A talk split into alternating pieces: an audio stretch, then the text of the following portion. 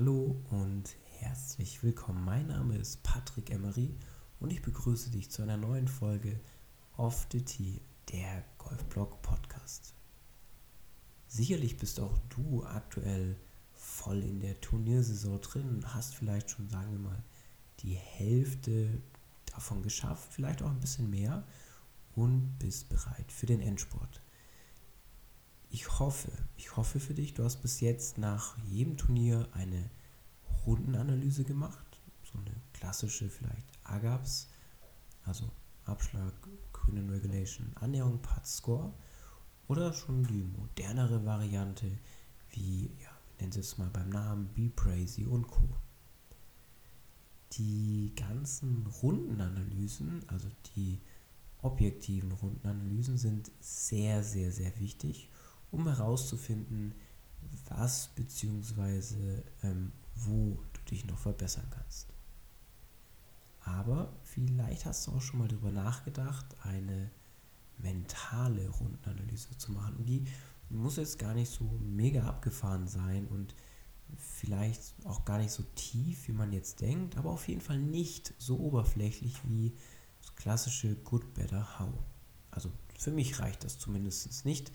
Und die Spieler, die ich betreue, denen empfehle ich immer, ähm, wegzugehen von Good Better How ähm, und so ein bisschen mehr in die zehn Fragen einzugehen, die ich dir gleich vorlesen werde. Ich werde dir diese Fragen erstmal ganz simpel runterlesen, ohne sie genauer zu erklären und würde dich bitten, einfach mal zuzuhören und für dich erstmal dir ein eigenes Bild im Kopf zu machen.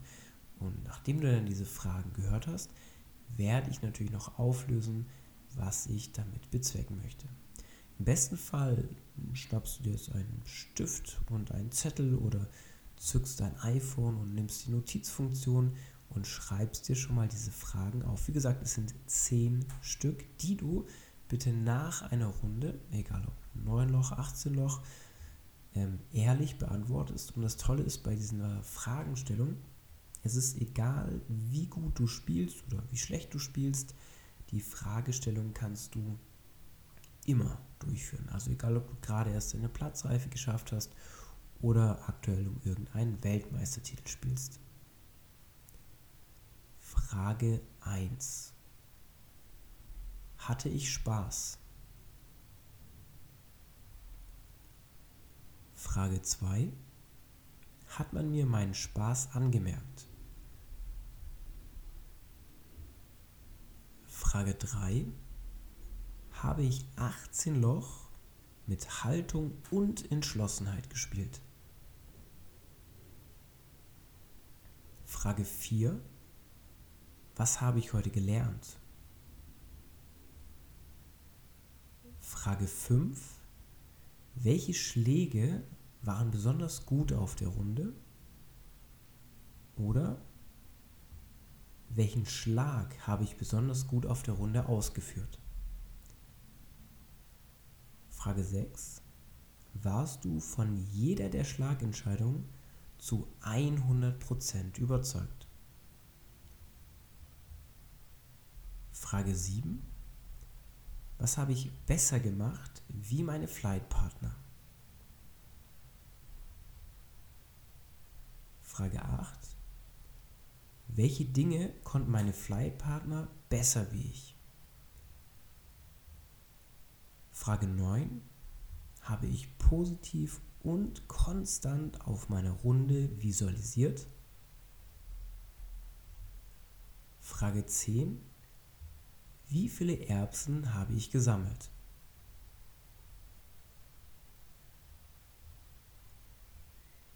Jetzt machen die Fragen, glaube ich, für dich erstmal gar keinen Sinn.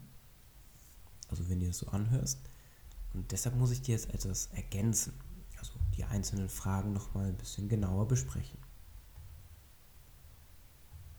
Zu der Frage, hatte ich Spaß? Ich glaube, das ist so die, die wichtigste Frage, also was ja dann auch so ein bisschen deinen Gemütszustand widerspiegelt. Ähm, hat mir diese Runde heute Spaß gemacht, ja oder nein.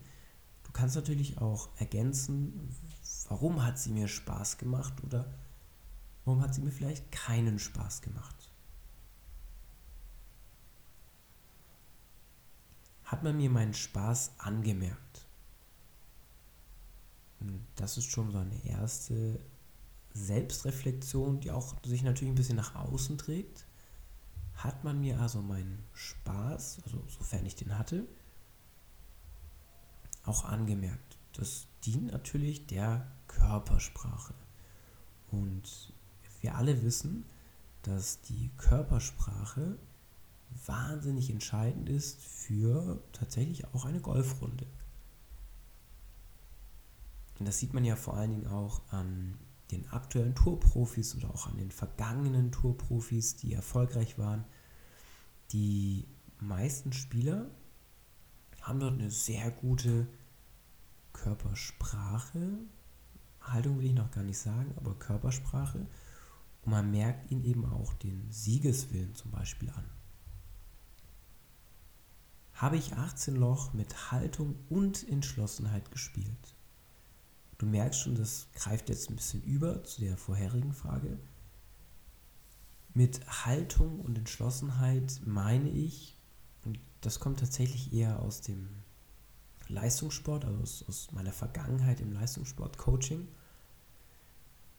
dass ein Spieler, der mit Haltung und Entschlossenheit über 18 Loch geht oder auch mehr oder weniger, also Löcher mehr oder weniger, der wird seinen Gegnern meistens um ein oder mehrere Schläge voraus sein, weil die Körpersprache schon sehr dafür entscheidend ist, wie ich mich auch emotional fühle. Also wenn ich natürlich jetzt mit dem Kopf nach unten laufe, meine Oberkörper geknickt habe, Schultern sind eingesackt, dann würde es mir auch sehr schwer fallen, einen Schlag durchzuführen, von dem ich auch entschlossen bin oder zumindest positiv darauf eingestimmt bin. Und deshalb ist für mich dieses Thema Haltung und Entschlossenheit ebenso wichtig. Was habe ich heute gelernt? Egal wie beschissen deine Golfrunde war, du wirst auf jeder Golfrunde, die du gespielt hast in deinem Leben, wenn du aufgepasst hast, mindestens eine Sache gelernt haben. Und sei sie noch so klein, du wirst etwas gelernt haben. Und wichtig ist, du musst dich hier von deinem Score lösen. Natürlich kann es sein, dass du die schlechteste Runde deines Lebens gespielt hast, aber vielleicht hast du auch da irgendwas mitgenommen. Und wie gesagt, der, das, äh, die Takeaway-Message sozusagen von was habe ich heute gelernt, kann noch so klein sein, aber wenn du dir ab sofort nach jeder Runde Zeit nimmst, diese Fragen zu beantworten, wirst du feststellen, du hast etwas gelernt. Und alleine das sollte schon ein, ja, so ein kleiner Sieg sein, unabhängig von deinem Handicap. Wow, ich habe heute etwas gelernt. Welche Schläge waren besonders gut auf der Runde? Beziehungsweise welchen Schlag habe ich besonders gut auf der Runde ausgeführt? Die Frage muss man tatsächlich ein ganz klein bisschen differenzieren, weil glaube ich, nicht jeder Spieler in der Lage ist zu erkennen, welche Schläge, also Schlagarten, hat er besonders gut gemacht, weil ihm einfach auch die ja, Reflexion dazu fehlt, also die saubere Reflexion dazu fehlt. Und man doch eben sehr, sehr leicht von sich einem negativen Schlag ablenken lässt und das dann eben gleich pauschalisiert. Deshalb quasi die Unterfrage für die Spieler, die mental noch nicht ganz so gefestigt sind oder eben so klar differenzieren können, welchen Schlag habe ich besonders gut gemacht. Also das bezieht sich dann tatsächlich auf den einen ganz besonderen Schlag. Es kann ja sein, dass du einen 300 Meter Drive gemacht hast oder eben der 10 Meter Putt an der 18 vorm Clubhaus zum Bogi ist gefallen. Ähm, das ist erstmal völlig frei. Da geht es dann wirklich nur noch um welchen Schlag du gemacht hast. Solltest du schon besser sein im Reflektieren, Differenzieren, dann bitte unbedingt eher die Schlagart auswählen. Wie gesagt, das wäre dann Putten, Chippen, Pitchen, Bunker, äh, lange Schläge, Hybriden, Färbehölzer, Driver und was dir noch alles einfällt. Warst du von jeder der Schlagentscheidungen zu 100% überzeugt? Diese Frage ist vor allen Dingen für Leute, die nicht so gut sind im ja, Lieblingswort in dieser Folge, reflektieren. Die werden feststellen, dass ähm, sie ganz, ganz selten zu 100% von einer Schlagentscheidung überzeugt sind, beziehungsweise die werden feststellen, dass sie es auch nie hinterfragt haben. Und ganz oft haben sie eher, ich nenne das ja immer Hit and Hope, äh, nur geschlagen und gehofft, dass schon irgendwie das Richtige rauskommt. Aber hier, und das ist jetzt ja dein Weg, dass du noch besser wirst, gilt es in Zukunft, eine Schlagentscheidung zu treffen und egal wie danach das Ergebnis aussieht, also war die Schlagentscheidung gut oder nicht, es geht bei dieser Fragestellung nur darum, warst du davon überzeugt, ja oder nein? Und das dann eben hochgerechnet auf 18 Löcher. Wenn dir das natürlich zu schwer fällt, kannst du das auch erstmal etwas runterdrosseln, dass du sagst nicht, ähm, zu 100 Prozent, aber vielleicht eben zu 80 Prozent. Aber je besser der Spieler, desto höher sollte natürlich die prozentuale Entscheidung zum Schlag auch sein. Was habe ich besser gemacht wie meine Flightpartner? Auch hier, ich lehne mich da ganz weit aus dem Fenster, behaupte ich, dass du als Spieler auf jeder Runde bestimmt irgendetwas gemacht hast, was du besser gemacht hast wie deine Flightpartner. Und auch das ist wieder etwas, was dir natürlich helfen kann, um zu sehen, ach guck mal, so schlecht bin ich ja gar nicht. Also ich habe vielleicht heute schlecht gedreift und schlecht gepitcht, aber die Bunkerschläge, die Bunkerschläge waren viel besser wie die von meinen Mitspielern oder vielleicht auch die Putts, was auch immer. Auch hier, ich wette mit dir, du findest bestimmt auf jeder Runde irgendetwas, was du denkst, also subjektiv, subjektiv denkst, das habe ich besser gemacht. Es kommt sozusagen gleich die Gegenfrage hinterher. Welche Dinge konnten meine Flight-Partner besser wie ich? Auch das kommt ein bisschen aus dem Leistungssport. Ähm, die Frage kannst du auch zur Not ausklammern. Die dient eigentlich der Thematik Leistungssteuerung dass man feststellt, okay, ich spiele jetzt auf dem und dem Niveau, irgendwie ganz weit, ganz weit oben in irgendwelchen deutschen Ranglisten oder noch höher. Und dass ich eben auch sehe, okay, was kann denn die Konkurrenz aktuell noch besser? Und wo bin ich eben schon besser? Deshalb sind die zwei Fragen, oder besser gesagt, die Frage mit, was konnte mein Flightpartner besser? Vielleicht, das muss man wirklich fairerweise sagen, nicht ganz ideal für den Golfamateur, also für den normalen Golfamateur. Aber eben je höher du spielst, desto wichtiger ist auch der Blick nach links und rechts, dass du eben auch verstehst, okay, was kann die Konkurrenz besser und wo muss ich mich dann deshalb vielleicht noch ein bisschen ranhalten. Frage 9 ist auch wieder sehr, sehr schwer tatsächlich.